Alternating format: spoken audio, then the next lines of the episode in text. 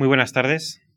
Soy Javier Gomal, director de la Fundación Juan Mar, y les doy la bienvenida a este duodécimo seminario de filosofía.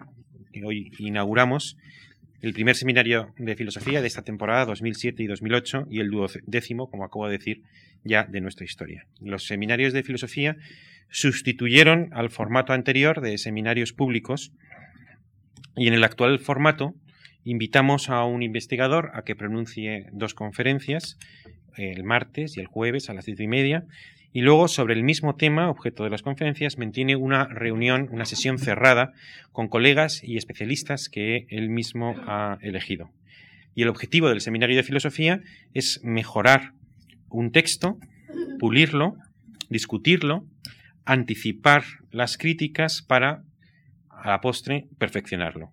Y al mismo tiempo, si es posible, fomentar hábitos de discusión, deliberación y debate normales en las ciencias, en las ciencias duras, en las ciencias aplicadas, pero menos frecuente en el terreno de las humanidades y consideramos que digno de ser generalizado también a estas. A estas.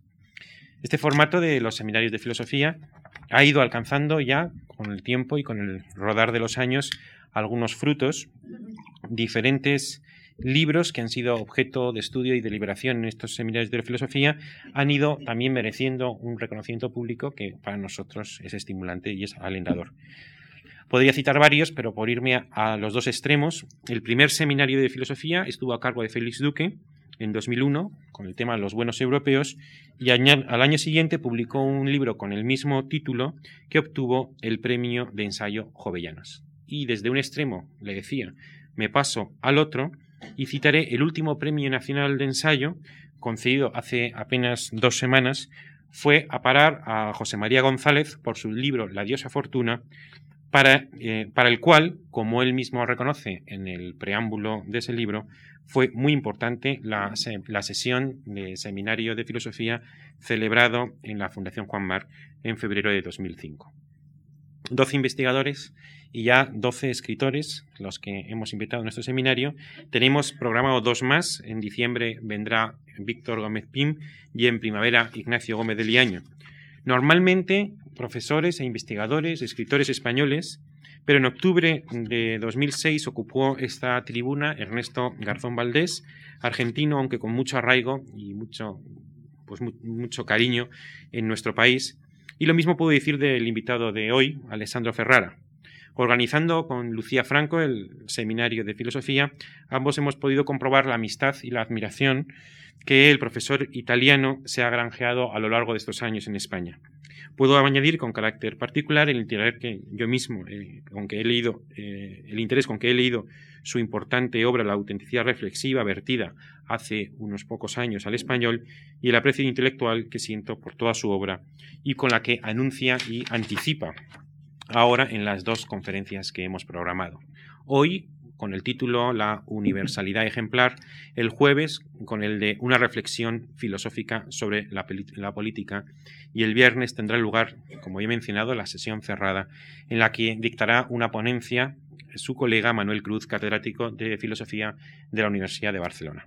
Alessandro Ferrara es catedrático de filosofía, política en la Universidad de Roma Tor Vergata y presidente de la Asociación Italiana de Filosofía Política.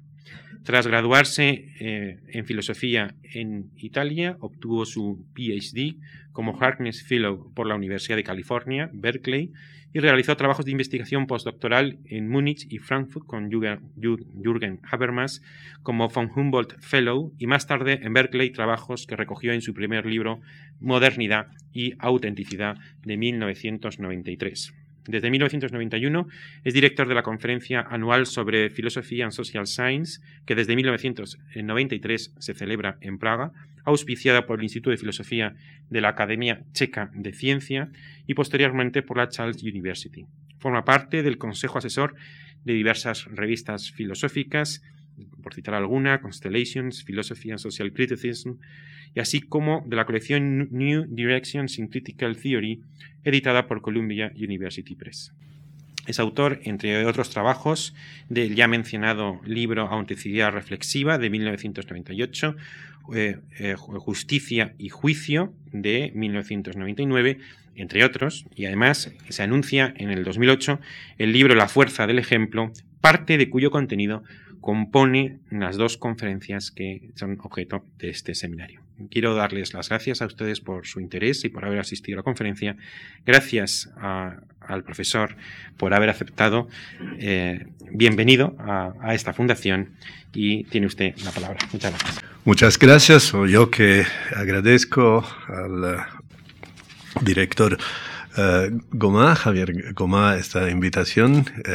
me soy muy honrado de poder eh, presentar eh, aquí eh, por la primera vez algunos contenidos de este libro La fuerza del ejemplo, que va a aparecer en el invierno. y voy en esta lección a describir algunos de los contenidos centrales del libro.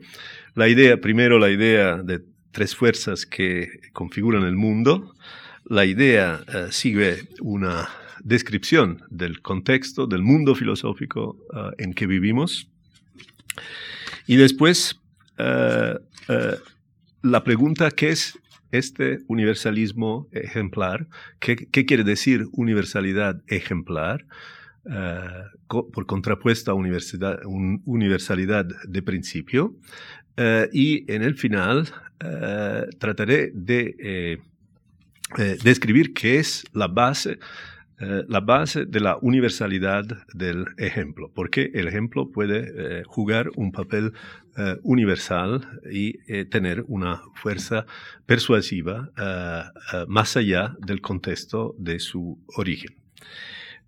entonces, tres fuerzas que configuran el mundo, por más diversas y lejanas que sean eh, nuestras culturas, el mundo que habitamos está configurado por tres grandes fuerzas. La primera y más poderosa de ellas es la fuerza de lo que existe, de lo que ya está allí, instalado, la fuerza de las cosas. Experimentamos esta fuerza de dos maneras fundamentales. A veces la encontramos como la fuerza del hábito y la rutina, de la tradición, de la moral y las costumbres, de la cultura, de las convenciones, del uso, de las prácticas establecidas y la creencia popular. La sociedad, como la conocimos, sería sencillamente imposible si tuviéramos que reinventar eh, los términos de nuestra cooperación cada vez nuevamente. Sería imposible si al llegar al mundo encontráramos caos en lugar de orden. Si la trama de significaciones comunes y expectativas compartidas que logramos crear, a menudo luego de arduas negociaciones, se desvaneciese tan pronto como desaparecemos de la escena. Otras veces experimentamos la fuerza de las cosas de un modo simbólicamente menos complejo, aunque no menos objetivo, como si se tratase de una mano invisible o de una astucia de la razón que da forma a nuestros destinos a través de las consecuencias no intencionales de lo que hacemos de modo intencional. Basta pensar en la forma en que experimentamos las oscilaciones del mercado o por ejemplo, el ritmo arrollador de la historia en puntos decisivos tales como la caída del muro de Berlín. En cualquiera de estos modos, la fuerza de lo que es se manifiesta de la manera más evidente como la resistencia que encuentran nuestros esfuerzos por cambiar el mundo, natural, social e interno. Tal vez esta sea una de las razones por las que el mundo nos parecería una prisión, reacio a la libertad si la fuerza de lo que existe o la fuerza de las cosas fuera la única fuerza que participara en su configuración. La segunda fuerza, que contribuye a convertir el entorno en el que se, desarrollan nuestras vidas en un mundo humano, es la fuerza de lo que debería ser. Decimos la fuerza de las ideas. Una vez más, independientemente de la cultura o del contexto histórico en el que hayamos nacido, experimentamos el mundo y sus manifestaciones como algo sujeto a evaluación y algo a lo que se, le se puede asignar un valor positivo o negativo. Aunque a veces podamos sentirnos desamparados frente a los poderes del mundo, siempre conservamos la capacidad de confrontar la realidad con la normatividad de lo que pensamos que debería ser. Esta normatividad puede asumir diversas formas y la experimentamos como la fuerza de los principios, por ejemplo, la fuerza de los mandatos morales, la fuerza del punto de vista moral en general, eh, de la conciencia moral, de la ley, de la fe, de los valores culturales como concepciones de lo deseable. La eh, percibimos como la fuerza del mejor argumento, como la fuerza de la justicia, como el, atractivo de una buena vida. estos estándares normativos nunca se alcanzan plenamente, pero no por ello lo consideramos inadecuados es nuestro mundo que tiene que ponerse a su altura y no al revés. El cuadro ahora nos comienza a mostrar una escena familiar con matices familiares. Para poder captar o comprender el mundo compartido por un grupo, un pueblo, una congregación religiosa, un partido político, un movimiento social, una generación o una civilización entera, es necesario que tengamos una noción de dos cosas, a saber, lo que las personas en cuestión consideran que existe y lo que creen que debería ser.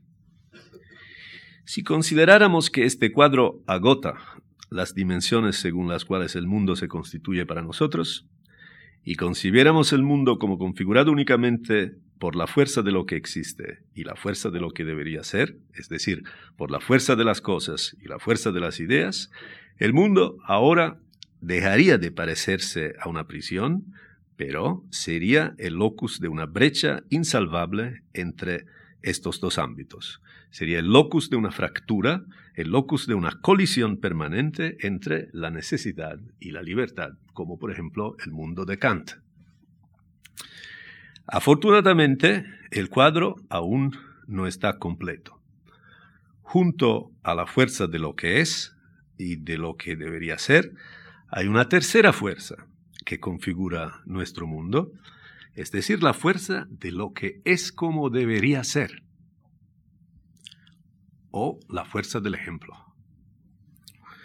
Durante mucho tiempo no reconocida y erróneamente relegada al reducido ámbito de la estética, la fuerza del ejemplo es la fuerza de lo que ejerce una atracción sobre nosotros en todos los ámbitos de la vida, en el arte como en la política, en cuestiones religiosas como morales, en el terreno económico como en el social, en la práctica médica como en el manejo de las grandes organizaciones, en virtud de la singular y excepcional congruencia que lo, ejemplar realiza y exhibe entre el orden de su propia realidad, por un lado, y el orden de la normatividad a la que responde, de otro lado.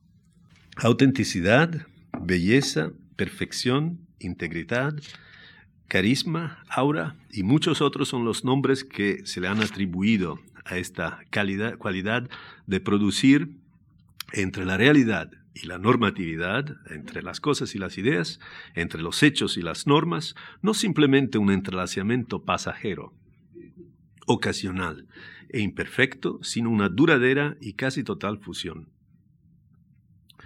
La ejemplaridad también se presenta de dos modos diferentes. A veces lo que es, eh, lo que es ejemplar fija y refleja una normatividad de la que somos plenamente conscientes. Es decir, ya sabemos de qué el ejemplo es un ejemplo. Los ejemplos de la conducta virtuosa, de las mejores prácticas en las profesiones, del liderazgo en política, eh, del valor en el combate o del cuidado parental, suelen pertenecer a esta categoría. Por el contrario, otras veces la ejemplaridad del ejemplo es tan innovadora que al principio solo podemos tener una vaga noción de ella si trazamos una analogía, con experiencias pasadas y recién a continuación logramos identificar el momento normativo reflejado con fuerza en el objeto o la acción en cuestión. Para captar plenamente la ejemplaridad en este caso, es necesario que formulemos ad hoc el principio del cual ella constituye un ejemplo. Las revoluciones políticas, la fundación de nuevas religiones, las obras de arte que imponen nuevos estilos, a menudo pertenecen a esta categoría. Con uno y el mismo gesto, revelan nuevas perspectivas de lo que existe y nuevas dimensiones de normatividad, junto en el mismo gesto. La atracción y la fuerza con que inspiran a todos a seguir su enseñanza se apoyan en la pura ejemplaridad, ni la necesidad de una realidad que podría ser diferente, ni las implicaciones de una norma aún no reconocida pueden dar cuenta, de su capacidad para reconfigurar nuestro mundo. Ahora, mientras que la fuerza de lo que es da cuenta de buena parte de la continuidad de nuestro mundo compartido a lo largo del tiempo, y la fuerza de lo que debería ser da cuenta de nuestro sentimiento de que el mundo es un lugar en el que vale la pena vivir, la ejemplaridad de lo que es como debería ser da cuenta de gran parte de los cambios que ha experimentado uh, nuestro mundo a lo largo del tiempo, eh, da cuenta del surgimiento de nuevos modelos y de la apertura de nuevos caminos.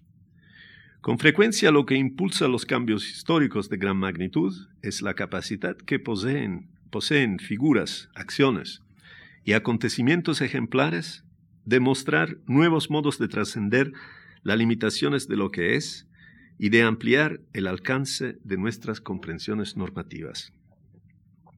Además, de proporcionarnos una noción de nuestras posibilidades de transformación, la fuerza del ejemplo a menudo nos aporta prefiguraciones anticipatorias de reconciliación.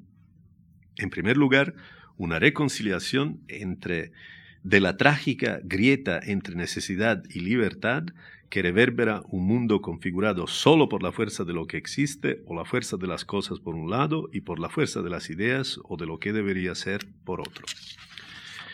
Entonces mi proyecto filosófico es de, desentrañar esta tercera fuerza, que por varias razones nunca en la historia de la filosofía occidental ha recibido una atención comparable en alcance y profundidad con la atención dedicada a las otras dos, la fuerza de las cosas y la fuerza de, las ideas o de lo que debería ser, con las notables excepciones de la noción aristotélica de frónesis, y del concepto kantiano de juicio reflexivo, retomado por Anna Arendt en sus conferencias sobre la filosofía política eh, de Kant.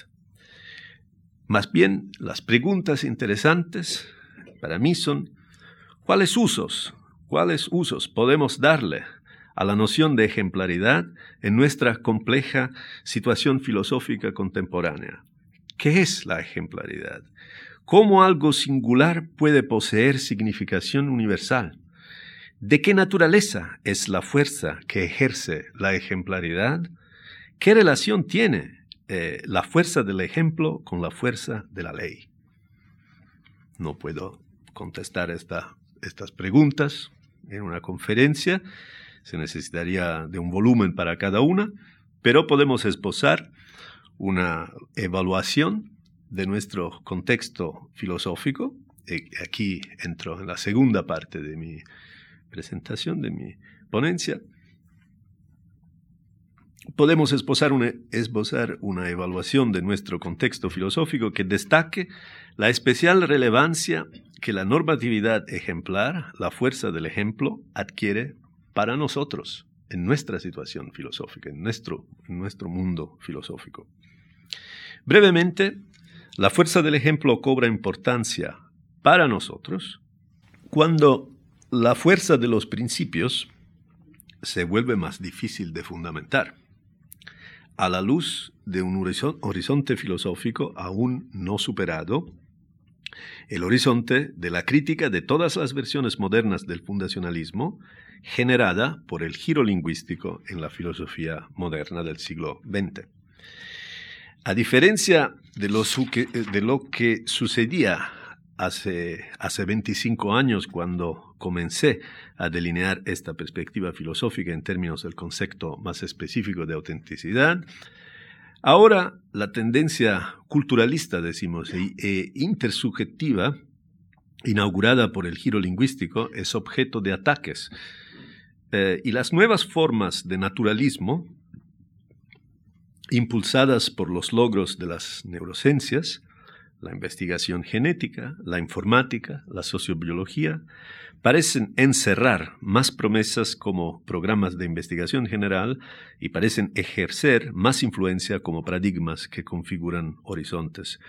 Pero yo me quedo algo escéptico frente a estas eh, promesas.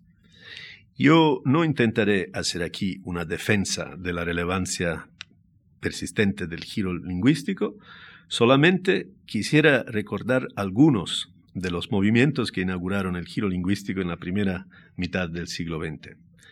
El horizonte del universalismo moderno, según el cual la validez de las proposiciones y de las normas reside en su congruencia con los estándares de la razón humana teórica y práctica, eh, este horizonte ya está es cuestionado y superado por Wittgenstein cuando en la proposición 562 de su Tractatus afirma que el mundo es mi mundo se muestra en que los límites del lenguaje, del solo lenguaje que yo entiendo, significan los límites de mi mundo. En este pasaje, Wittgenstein niega que el mundo pueda ser aprendido independientemente de la mediación de un lenguaje.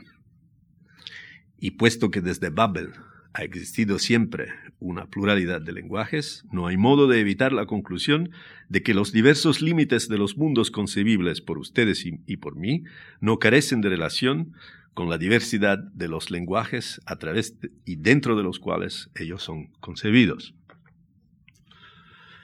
La concepción moderna del universalismo eh, queda cuestionada nuevamente en el párrafo 217 de las investigaciones filosóficas, donde Wittgenstein sugiere que llegado a cierto punto, nuestros intentos de dar cuenta de lo que significa seguir una regla van en contra de una dura roca geológica, la pura facticidad de una forma de vida, contra la cual la pala de la reflexión filosófica se retuerce inexorablemente y debe detenerse. Nuevamente, no hay forma de evitar la consecuencia de que la normatividad de una regla y la facticidad de la forma de vida en, la, en que se origina la regla están inextricablemente relacionadas. Este mismo horizonte moderno es subvertido radicalmente cuando Quine, en el famoso artículo Dos dogmas del empirismo, desbarata la distinción fundamental presente en el corazón de la filosofía, tanto idealista como realista, tanto racionalista como empirista, la distinción entre lo que es verdad en virtud de los hechos, por ejemplo, que hoy no está lloviendo en Madrid, y lo que es verdad a priori, analíticamente, sin que exista, sin que exista ninguna necesidad de verificar cómo son las cosas en el mundo. Por ejemplo, que un soltero es un hombre que no se ha casado. La distinción se derrumba, según Quine, cuando comprobamos que la calidad, la calidad supuestamente a priori, analítica, de la relación entre ser soltero y no haberse casado, no puede, al igual de la noción de Wittgenstein de seguir una regla, no puede ser captada independientemente de la aprehensión lexicográfica generalmente registrada en los diccionarios del uso lingüístico o de la práctica de una comunidad concreta. Incluso anteriormente, otro ejemplo, Max Weber, en sus reflexiones metodológicas sobre el nexo entre el conocimiento y los valores, con un vocabulario ajeno a la perspectiva lingüística que era fuera de su horizonte, había llegado a resultados similares. No es necesario que adheramos a ninguna dudosa afirmación metafísica acerca de la infinitud de los elementos que constituyen el objeto de nuestro conocimiento. Tan solo debemos conceder que cualquier objeto, sea natural o cultural, contiene mucho más elementos constitutivos de los que somos capaces de investigar durante, nuestras vidas finitas.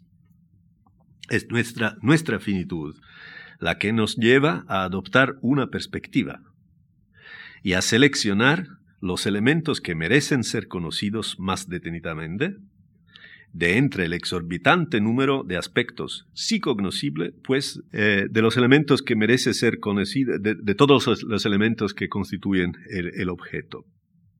Un mapa de un continente, tan grande como el continente mismo, que no deje nada afuera, es totalmente inútil. Ahora bien, el punto es que tal selección de lo que vale la pena conocer y de aquello que no debemos molestarnos por conocer, es un acto que no puede ser justificado únicamente en términos cognitivos, en términos de una adecuatio intellectus et rei que obviamente no puede haber tenido lugar aún. Por el contrario, solo sobre la base de la precomprensión hermenéutica referida al hecho de que el objeto de conocimiento merezca ser conocido, podemos hablar de verdad en un sentido no subjetivista.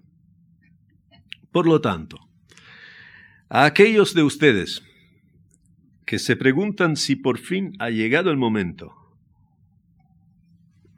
de desechar del giro lingüístico y sus coletazos postmodernistas, deconstruccionistas, postestructuralistas, culturalistas y hermenéuticos por haber pasado de moda, les formularía las siguientes preguntas. ¿Tienen ustedes un argumento convincente contra Wittgenstein? A favor del postulado de que podemos adquirir un conocimiento del mundo que sea discriminado y no simplemente inmediato, sensorial, y que sea independiente de cualquier lenguaje. ¿Conocen ustedes un modo de determinar si se ha seguido una regla que contra Wittgenstein sea independiente de cualquier práctica típica de una forma de vida? ¿Saben ustedes cómo trazar una vez más contra Quine la línea que separa lo que es verdad en virtud de un hecho de lo que es verdad, verdad en virtud del significado de los términos con los que lo, lo describimos? ¿Están ustedes en condiciones de negar contra Weber que todas las formas de conocimiento fijan un momento en el que seleccionamos lo que vale la pena conocer de nuestro objeto? Y que tal atribución de preeminencia está vinculada a la búsqueda de valores definidos y a menudo contrapuestos, no reducibles a una jerarquía nítida e incontestable? ¿No están ustedes en condiciones de aportar respuestas concluyentes a estas preguntas? Entonces, el horizonte posmoderno, abierto por el giro lingüístico, está todo el aún ante ustedes no superado y seguirá estándolo hasta que puedan hacer frente a estos desafíos. Sin embargo, creo que vale la pena abordar el núcleo de verdad que encierra la exhortación, pero tan atractiva desde la última década del siglo pasado, la exhortación a tomar distancia de las sirenas hermenéuticas posmodernistas, poscoloniales, de estudios culturales. Por más que las filosofías hermenéuticas, culturalistas y posmodernistas mantengan una sostenida actitud crítica hacia el universalismo moderno, su error persistente consiste, en mi opinión, en no ir nunca más allá de esta crítica. De todas las corrientes filosóficas surgidas del tronco común del giro lingüístico, el posmodernismo, en particular, parece destinado a aburrirnos con su letanía de la diferencia, constantemente repetida y nunca más seguida por una propuesta positiva de un nuevo modo verdaderamente postfundacionalista de concebir lo verdadero y lo falso, lo justo y lo injusto. En lugar de procurar rescatar una perspectiva universalista por medio del retorno a alguna especie de neonaturalismo predicado acerca de esa quimera filosófica secundaria solo a la, a la cosa en sí, consistente en la apelación a los hechos, los hechos no interpretados, los hechos de la mente, los hechos de la neurobiología, los hechos de la complejidad social. Yo creo que hay una nueva vía más promisoria, en luego de este retorno al naturalismo, a una nueva vía más promisoria, vinculada a una minuciosa revisión del concepto mismo de universalismo. Aunque ocasionalmente algunos autores contemporáneos sugirieron formas no fundacionalistas de universalismo, tales como el universalismo reiterativo de Michael Walzer eh, y el universalismo de parcours eh, de Tsvetan Todorov, nunca fueron más allá de observaciones sugestivas y nunca investigaron los fundamentos filosóficos y la estructura de un posible universalismo no fundacionalista. De hecho, el abordaje más articulado, reflexivo y fino de un universalismo no fundacionalista tomó una dirección más bien procedimentalista, capturada en el programa postmetafísico de Jürgen Habermas, el programa postmetafísico de una fundación discursiva de la validez, sobre cuyos problemas no me, no me detendré aquí. Solamente para decir que una vía diferente y aún inexplorada consiste en revisar la noción moderna de universalismo desde la perspectiva del paradigma del juicio y de su noción central de validez ejemplar. En el contexto filosófico en el que estamos inmersos, se nos abren otras opciones y una consiste una de estas opciones consiste en extraer de la ejemplaridad de la obra, de arte o de la vida bien vivida una noción de universalismo que no presuponga principios antecedentes, pero que tampoco se preste a una reducción a la reflexión de preferencias localmente compartidas y incuestionables. Y entonces, una segunda serie de preguntas es si no son los principios transcontextuales ¿Qué aspecto del abordaje de la validez basado en el juicio puede dar cuenta del alcance de la normatividad más allá de su contexto original? ¿Qué explica y justifica nuestra confianza en que nuestro juicio, a pesar de ser indemostrable, será, será compartido por, otros? Y aquí entro en la tercera parte, eh, el universalismo ejemplar. Si no es el hecho de deducir ejemplo y juicios de principios, perdón, si no es el hecho de deducir ejemplos y, juicios de principios, lo que puede explicar por qué esperamos que estos sean aceptados por los demás o ejerzan influencia sobre ellos, entonces una alternativa es hacer que esta expectativa de universalidad se apoye en el compartir un sensus communis diferente del sentido común o de la creencia popular que varían según cada lugar. Pero ¿por qué deberíamos esperar que el juicio reflexivo de Kant y su noción intrínseca de ejemplaridad triunfen ahí donde sus, ilustres predecesores, el neotrascendentalismo monológico, el procedentalismo discursivo de Habermas, el postestructuralismo, el deconstruccionismo fracasaron? El juicio reflexivo, recordemos, como todos los otros tipos de juicio, consiste en pensar el particular como el particular contenido en el universal. De hecho, ese es el objeto de reflexión como tal. En ciertos, en ciertos casos eh, limitados, por ejemplo, en la resolución de una ecuación, en la determinación de lo acertado o no de una movida en el tablero de ajedrez, o en la elegibilidad para cierto cargo, nuestro poder, en estos casos, nuestro poder de reflexión no tiene problemas para identificar un principio o una regla general y luego subsumir el caso concreto como un ejemplo al que se aplique el principio. Entonces, el cierre, que es el desenlace natural de tal proceso de reflexión, sí, este es de hecho un ejemplo de eso. Este caso nos coloca frente a un tipo de juicio que Kant denomina determinante. Y la enorme fascinación que esta forma muy especial de juicio, el juicio determinante, la solución de una ecuación, eh, la elegibilidad para cierto cargo, esos casos particulares, eh, a la fascinación que esta forma ha ejercido y continúa ejerciendo, no solo en las ciencias naturales, sino también en las ciencias sociales y en la teoría moral, en el pensamiento jurídico y en la filosofía política, reside en su apariencia de objetividad, de confiabilidad y de transmisibilidad.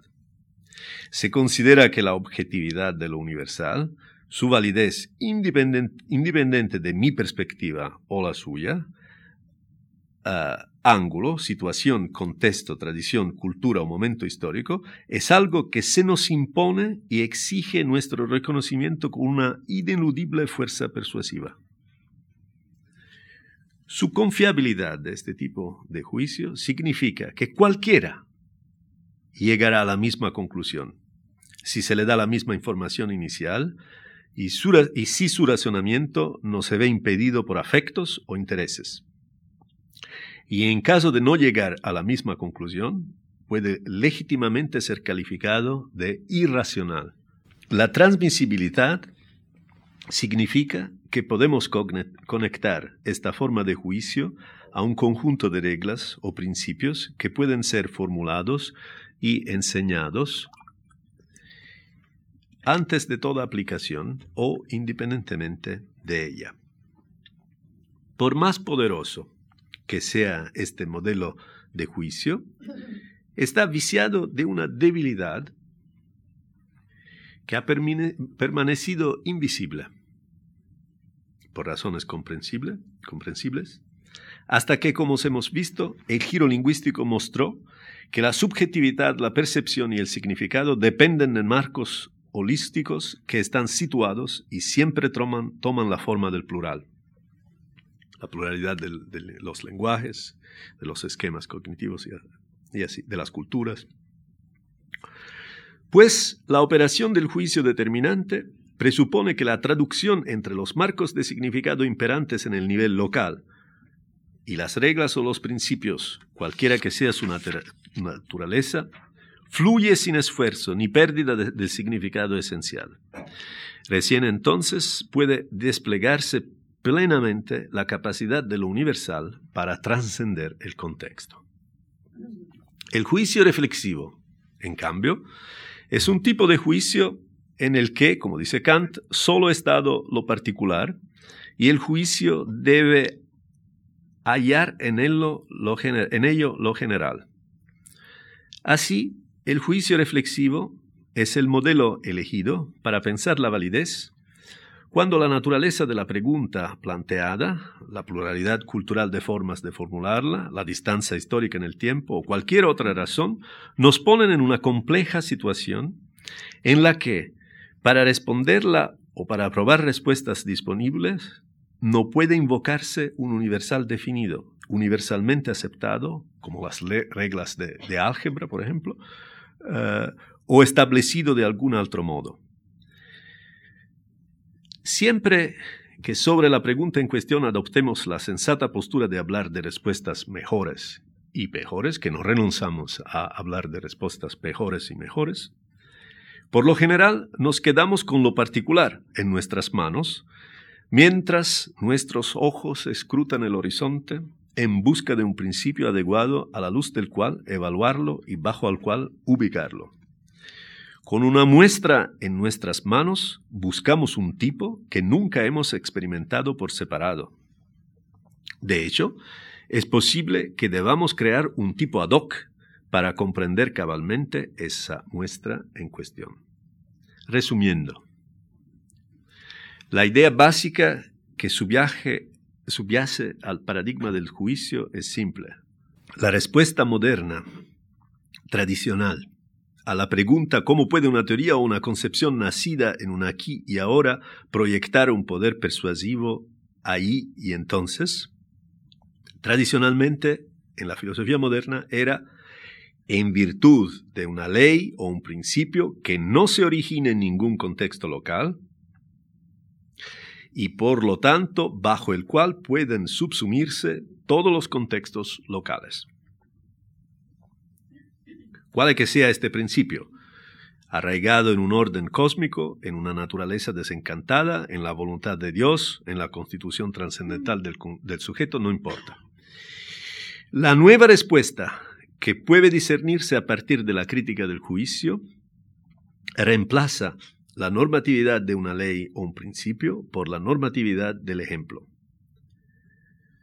Lo que surge del interior de un contexto histórico y cultural, trátese de una teoría, una constelación de valores culturales, una institución política cualquiera, puede ejercer un poder persuasivo fuera de su contexto debido a que establece una relación de congruencia excepcional con la subjetividad individual o colectiva que le dio origen, una congruencia excepcional para la cual en el pasado hallé eh, la designación de autenticidad especialmente pertinente, pero es eh, problemática en un sentido y, y ahora prefiero hablar de ejemplaridad.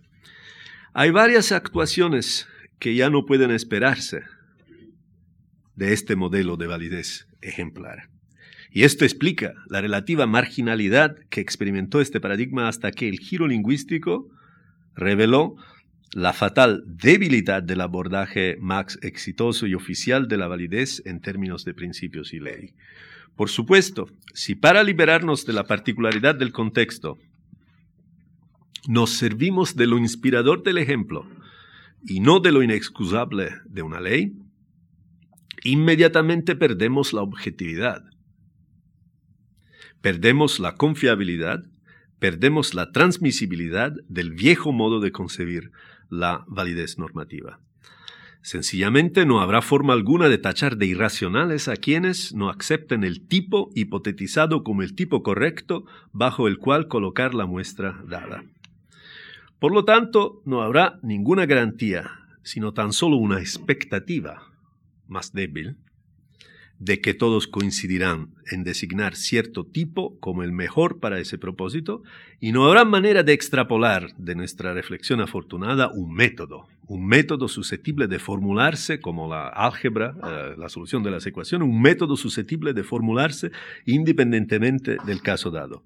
Pero estas obvias dimensiones de la pérdida filosófica empalidecen, en mi opinión, frente a la enorme ventaja que este abordaje de la validez presenta en el nuevo horizonte abierto por el giro lingüístico.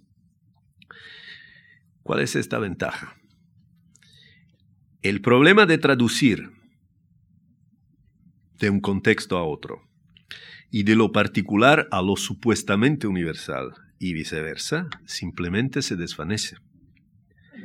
Y todos sabemos lo compleja, que, compleja que resulta la operación de traducción transcontextual. La promesa del nuevo modelo, que en y por sí mismo hace que valga la pena seguir explorando, es la promesa de liberarnos del doble peligro, el silla y caribdis de la filosofía contemporánea, de o bien trivializar la diferencia, al postular la comensurabilidad y traducibilidad perfecta a un lenguaje natural, neutral, o bien, el caribdis, hacer peligrar el universalismo al no lograr reunificar la pluralidad de contextos locales y en última instancia quedar como regen de tal pluralidad. ¿Por qué este problema de traducción se desvanece? Si pasamos de un universalismo de principios o de leyes al universalismo del ejemplo. Porque la fuerza persuasiva del ejemplo, a diferencia de la fuerza persuasiva de una ley o un principio, es enteramente autorreferencial, inmanente al tema, típicamente inmanente a la obra de arte, la forma cultural, la identidad humana. Así, al ser aprendida yuxta propia principia, la normatividad de un ejemplo no requiere traducción. No se traducen las obras de arte. Y sin embargo, para Kant, el juicio reflexivo referido a la em-, ejemplaridad del ejemplo, no menos que el juicio referido a la belleza de la obra de arte, no puede ser reducido a una mera explicación de preferencias, como el juicio sobre lo placentero, sino que postula que todos los demás deberían estar de acuerdo. Ahora la pregunta es, ¿por qué deberían estar de acuerdo? Y la última eh, parte de mi ponencia es sobre la base, eh, la base de esta expectativa de universalizar, eh, posibilidad de universalizar, la expectación que nuestro juicio pueda ser compartido universalmente. ¿Sobre qué se apoya esta, esta expectación? Encontramos aquí la misma pregunta que asedió a Kant en los 40 párrafos iniciales de la crítica del juicio. ¿Qué debemos suponer que comparten todos los seres humanos si deseamos concebir la validez transcontextual de un juicio sobre la ejemplaridad como no basada ni en un consenso fáctico ni en la aplicación de un principio? La respuesta a esta pregunta es que todos compartimos un census comunes.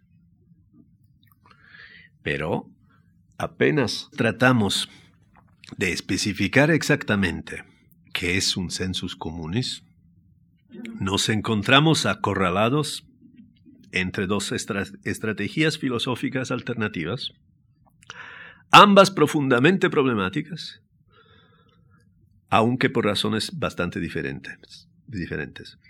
Por un lado, tenemos una estrategia que describiré como un engrosamiento hermenéutico y fenomenológico del concepto de census comunes.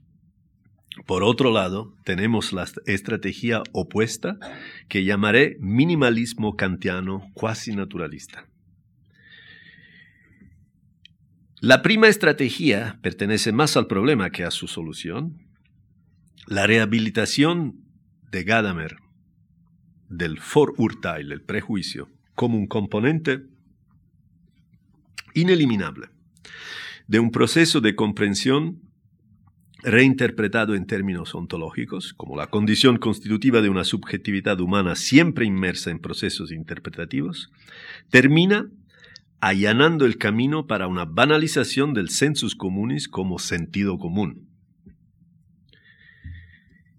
Una trayectoria equivalente siguen las investigaciones fenomenológicas de Edmund Husserl y Alfred Schutz, en las que un sensus communis al estilo del sentido común reaparece bajo el acápite del Lebensfeld, mundo de la vida. Es decir, que Schutz entiende el sensus communis como un mundo compartido, un mundo compartido, una Lebensfeld, y a su vez entiende esta Lebensfeld como un acervo compartido de conocimiento tácito, un tipo de conocimiento cuya validez todos los miembros de una sociedad dan por sentado cuando operan con una actitud natural. Estas cogniciones, supuestos y juicios implícitos en su conjunto constituyen una visión relativamente natural del mundo, el mundo de la vida es la totalidad no simplemente de los que todos saben, pues en este caso podría ser reconstruido exhaustivamente por un observador externo, sino el mundo de la vida es la totalidad de lo que todos saben que todos saben. El census comunis así concebido es intrínsecamente incapaz de trascender su propio contexto de origen. En la medida en que está ligado a nuestras creencias, valores, experiencias concretas, no puede ir más allá. Como cualquier horizonte, se mueve con nosotros. Para, para parafrasear lo que dos discípulos de Schutz, Peter Berger y Thomas Luckman, afirmaron con justeza acerca del proyecto de someter el mundo de la vida a un minucioso examen crítico, podríamos decir que tratar de evaluar críticamente el census comunis así entendido es como tratar de empujar el ómnibus en el que estamos desplazando. Finalmente, concebir el sensus communis en términos de esta estrategia filosófica nos deja encerrados en un ómnibus cuyas puertas tal vez nunca se abran. La segunda estrategia, que se retrotrae a Kant, parte de la intuición opuesta. Es decir, parte de la intuición de que inyectar cualquier tipo de sustancia, histórica, ética, cultural, a nuestra noción de sensus comunes, inevitablemente acaba por restarle algo al universalismo del sensus comunes. En consecuencia, el sensus comunes eh, eh, se debe entender mejor como una facultad natural del ser humano. ¿Cuáles son las limitaciones de esta estrategia de Kant? Las podemos comprender y explicar con referencia a aquel sueño de Sancho Panza, sobre el que Hume, David Hume, escribiera páginas memorables, recientemente evocadas por Stanley Cavell. En su ensayo La norma del gusto, David Hume relata la anécdota que Sancho le narra a Don Quijote. Dos parientes suyos, famosos expertos en vino, habían sido convocados para dar su opinión sobre un vino supuestamente excelente que había en un gran tonel, tonel y que serviría en una importante ocasión. Ambos probaron el vino con circunscripción varias veces y luego pronunciaron su veredicto. Sí, es un vino en verdad excelente, dijo el primero, aunque se percibe un ligero sabor a cuero al final. El segundo coincidió en cuanto a la sobresaliente calidad del vino, pero agregó que podía detectar un sabor final algo metálico. Las personas que habían asistido a la degustación estuvieron satisfechas con la respuesta, pero se burlaron de los expertos por lo que consideraron una sofisticación presuntuosa y exagerada de su juicio. Y por último, pero no menos importante, porque pese a su afectadamente refinada capacidad para degustar, sus, sus juicios no habían coincidido, coincidido. Sin embargo, quienes se burlaron de, de ellos, a su vez, se sintieron ridículos y enormemente incompetentes, cuando para su sorpresa, al final de la fiesta, en el fondo del tonel, se halló una llave de hierro atada con una tira de cuero. El sueño de Sancho expresa la aspiración de que, sin llegar al extremo de reducir el juicio estético a la aplicación de conceptos y principios, al final haya algo en el mundo real, sobre la cual pueda apoyarse también la validez del juicio estético, además la del juicio cognitivo. Sería injusto con Kant acusarlo de caer presa del sueño de Sancho, pero sin embargo una huella, una huella de este algo en el mundo real, un equivalente filosófico de la llave de hierro con la tira de cuero, continúa afectando la teorización de Kant sobre la universalidad del juicio estético. Este equivalente filosófico de la llave es la idea de una congruencia espontánea entre el aparato perceptivo, supuestamente idéntico en todos los seres humanos, y los rasgos del objeto bello representado por, por nuestra imaginación. Una congruencia espontánea detectada por el sensus communis, y sobre cuya existencia el sensus communis basa su anticipación de un acuerdo universal. La anécdota no nos informa si el ampliamente favorable juicio de los dos expertos al final estuvo realmente coronado por este, ese famoso consenso universal, que debería diferenciarlo de la pseudoevaluación de dos personas incompetentes cualesquiera que tan solo se hagan pasar por expertos de vino. No obstante, nosotros ahora, en nuestra situación, llegamos, reflexionando sobre este ejemplo, anécdota, llegamos a la inquietante comprobación de que, de manera no muy diferente de la de Kant, nosotros también ansiamos dos cosas filosóficas que están en profunda tensión entre sí en nuestra intuición filosófica, una tensión que constituye la limitación, en mi opinión, más importante de la segunda estrategia para concebir el sensus communis. Pues, por un lado, deseamos que el crítico estético no esté en posición, como el lógico, de obligarnos a coincidir con su conclusión, so pena de ser legítimamente acusados de irracionales, pero por el otro lado, también deseamos que los críticos no sean rehenes de la historia del gusto qua validadora última de su juicio. Más bien queremos que el crítico sea alguien que hace la historia del gusto a través de la excepcional perspicuidad de sus juicios. La estrategia kantiana de naturalizar el sensus communis eh, nos deja la tarea inconclusa de reconciliar esta tensión entre nuestras intuiciones filosóficas.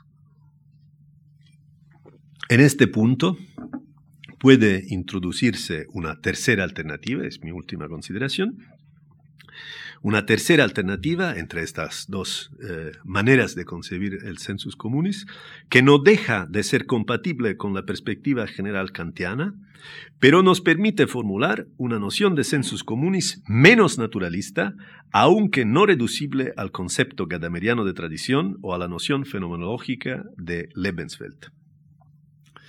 Si examinamos la postura de la crítica del juicio respecto de la verdadera naturaleza del placer estético, encontramos pasajes de los que emerge un tono completamente diferente del tono sugerido en los párrafos 20 y 21 en los que Kant habla de la naturalización del placer estético.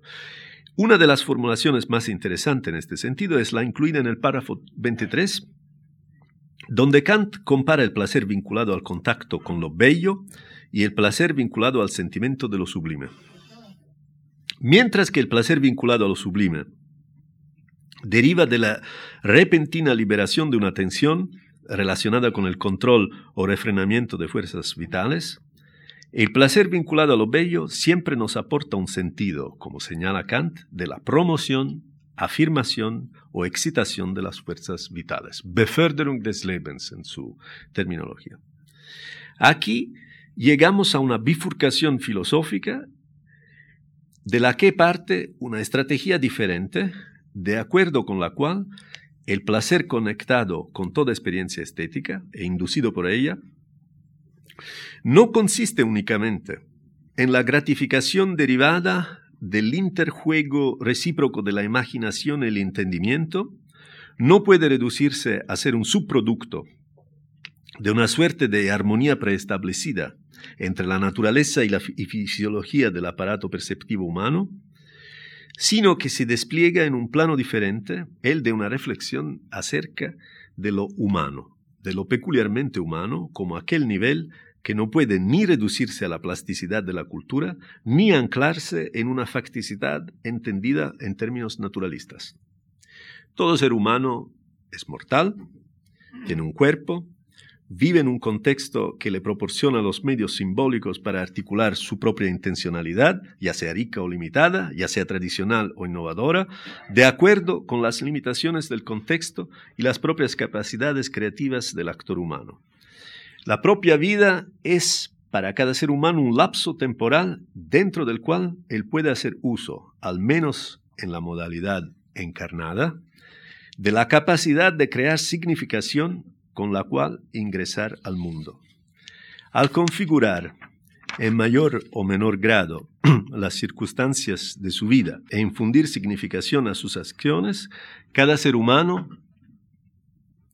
no puede sino experimentar directamente lo que significa que su propia vida, como un todo, como el conjunto de proyectos y significaciones que la constituyen, sea promovida afirmada o enriquecida o por el contrario que sea mortificada o frustrada.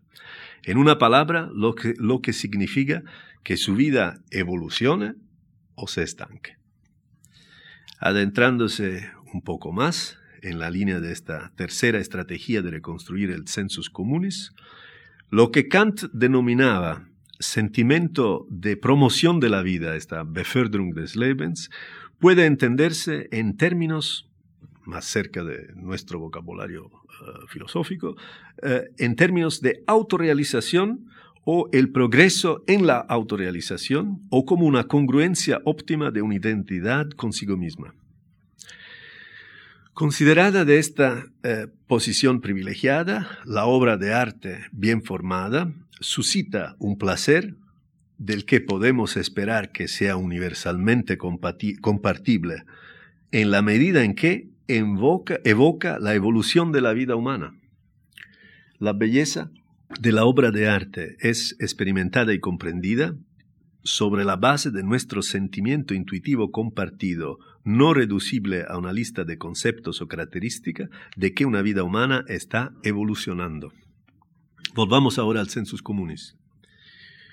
La noción de sensus communis, alternativa tanto a la versión naturalista oficial, decimos kantiana, eh, como al engrosamiento hermenéutico de sensus communis como un sentido común, equiparado con la tradición y el mundo de la vida, esta tercera noción de sensus communis consiste en esta capacidad universal de sentir la evolución de la vida humana y lo que favorece tal eh, evolución.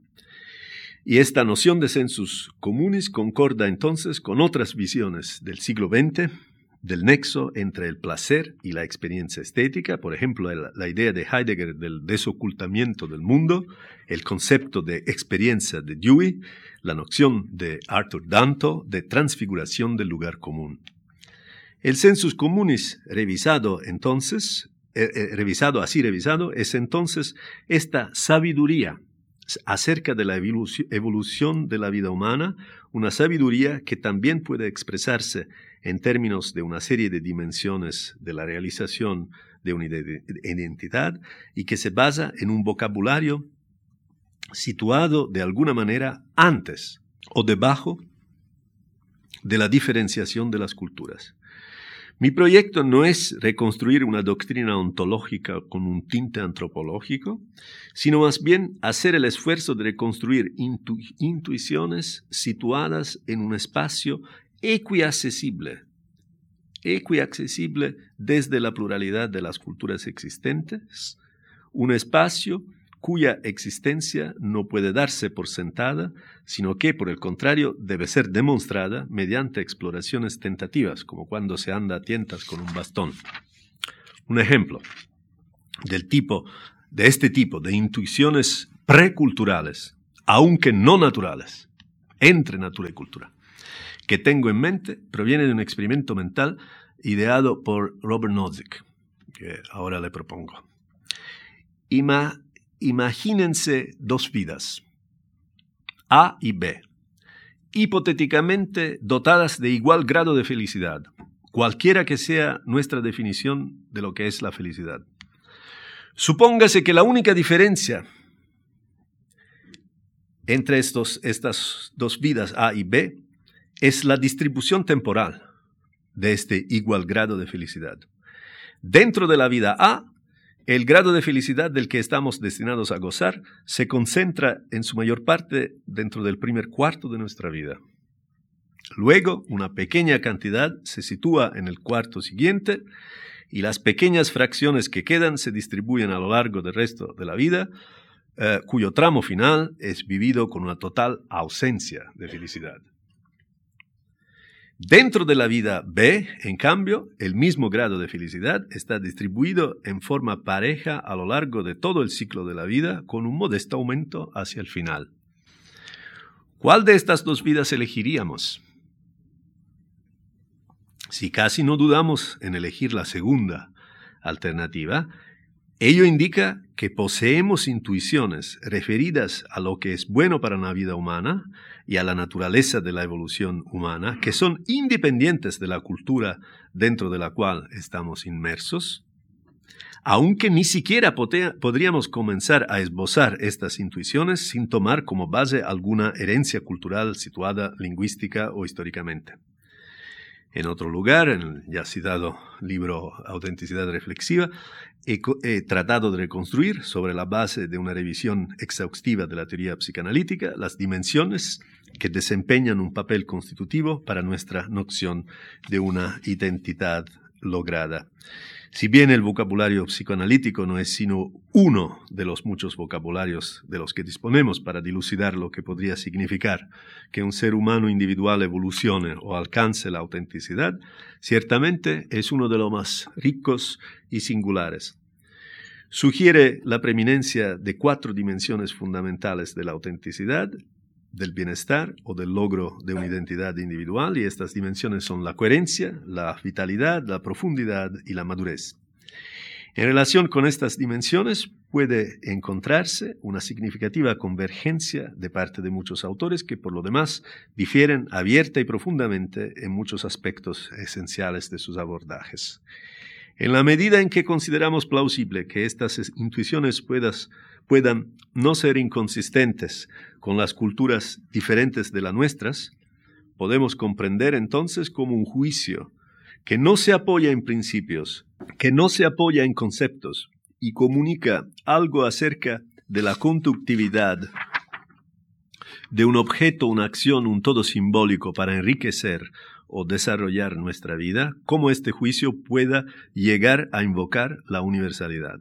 Puede invocar la universalidad legítimamente, apelando a un estrato de intuiciones que tenemos razones para considerar accesibles desde una pluralidad de perspectivas. En la medida en que estas intuiciones están vinculadas con la experiencia humana universal, junto con la mortalidad y la encarnación, la evolución o el estancamiento de la propia vida. La tarea de una teoría filosófica del sensus communis es reconstruir estas intuiciones de manera tan completa como sea posible. Esta reformulación desnaturalizada, pero no culturalmente aumentada de la noción de sensus comunes, es perfectamente compatible con el marco que subyace a la crítica del juicio y en que entra una confirmación indirecta en varios lugares dentro de él. Esta es una de las direcciones que podría tomar una reconstrucción de la noción kantiana de sensus comunis como pilar, pilar de un universalismo ejemplar a la luz de una agenda filosófica que tenga sus raíces en nuestra época. Muchas gracias por su atención.